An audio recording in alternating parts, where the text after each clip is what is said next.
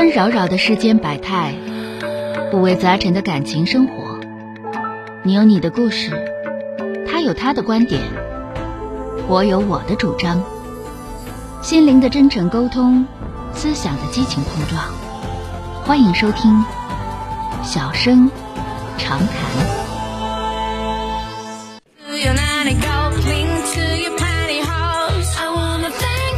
好了，我们来迎进的是打进一号线的这位女士。喂，你好。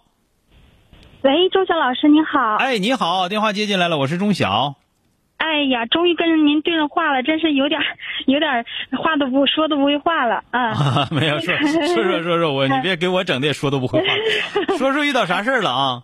好的，好的，是这样的，就是我在我是一个独在异乡为异客的 那个咱们长春人，现在南京工作，然后是有这样一个难，就是困惑，因为您是人生导师，经常听您的节目，然后嗯，今天打电话过来咨询一下您。啊，说说吧，怎么了？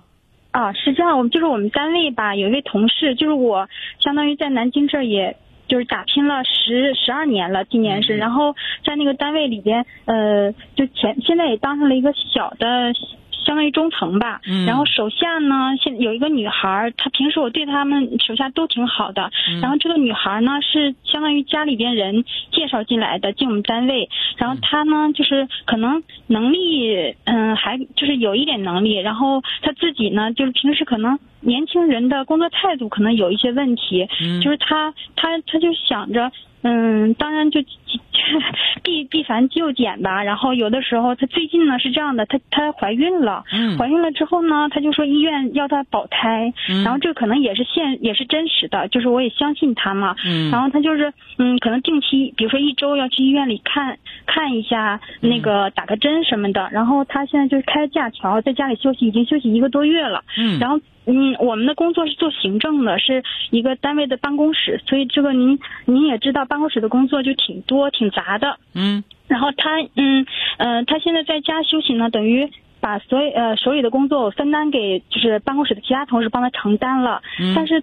嗯，他之前就跟我说他在医院里住院不方便用电脑，然后这样的话呢，我们也都大家都带着帮着做，但是每个人手里都有很多活，压力很大。嗯，然后他就就是昨天我们我想有一段时间没看他了，因为疫情关系，他说医院不让进。然后后来呢，我们说也关心他一下吧，买了一些东西啊什么看他。他之前就说。就可能有点撒谎，他就说医院不让进，还得核酸检测，就是不能进。后来我们说，那我们已经快到医院了，然后他就说他在家里，完了我们就到他家里去看他，他就是等于说在家里平时就吃吃喝喝嘛，你们你们这帮人也太实惠了，这怎么能这样呢？对对对，我们都可就是就大家在这工作环境下，工作都干干工作干傻了，这是你们工作一定是个强度很大的工作。对对，我我不是说别人傻，我可能我傻，我真的。就干工作这不干傻了吗？这不是？可能东北人就实在吧。那可不是啊！我跟你说，东北人耍滚的多了去了啊。然后就是那个他其实是可以用电脑的，也可以做一些就简单的工作的。但是现在他就是说他在家不方便用电脑嘛，然后我也帮他承担了一些，别人其他人也是。像我就是有一点困惑，说怎么能让他就是做一点事儿呢？我本来想，你为什么一定要让他做事儿呢？啊，不是不是不是，就是力所能及的吧，就是可能你为什么要让他不了的。你为什么要让他做力所能及的事情？因为人家已经请假了，有假条在，就是这个时候，那个妹妹你要想，这个时候你们的企业是有规章制度的。嗯嗯，你按规章制度来就得了。第一条先是规章制度要要求的是什么？第二条就是说，那么在规章制度以外，作为好朋友，作为你的领导，我会为你想到哪些就可以了呗。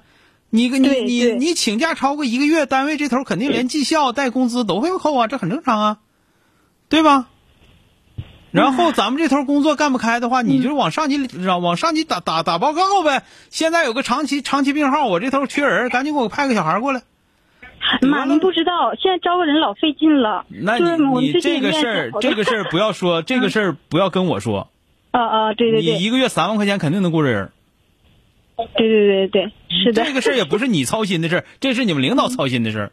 那你告诉我这头他有休病假的，休病假的，我这头我活干不下去了，对吧？有有些活搁那搁着，然后就是你在做这件事情的时候，首先就是说，不管是谁也好，你说我们首先想到法律，嗯，对吧？那么公司的章程、规章制度，这就是我们公司的法律。我们一定要在不违背不违背公司法律的条件下，然后再再进人情。你不能先把人情想到前面去，那能行吗？嗯，您说的对啊。对吧？你你先你先你先到人事那头，你先问你说的他这样的话长期请病假，咱们人事这头都有哪些规定？你先把它抄回来，一条一条地抄回来，对吧？然后他不是因为认识人进来的吗？那你就告诉他，现在人事这头有这些要求，你如果继续再这么修的话，人事这头可能要有这些东西，你该往人事那头报，你得给往上报啊。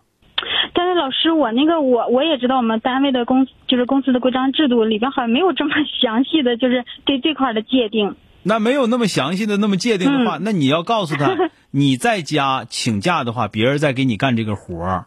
嗯。那如果说你把这些活儿都分给别人了，你不给人别人开绩效的话，那就是你工作失职，嗯嗯，对吧？对。那他请假在家了，你这头干不过来的话，你凭啥就要那几个人分着干呢？嗯，那你应该是你应该往往上级打报告，我这头缺一个人呐，对对，对吧？你你说的对。你你把那这这个你你一旦思路理清了，这个事儿就不难了。就是可能因为我们平时氛围太好了，大家就是谁有对，我是人家 人家不让你去，非得上人家，你你傻透腔了都，你这哪有这领导呢？你说是？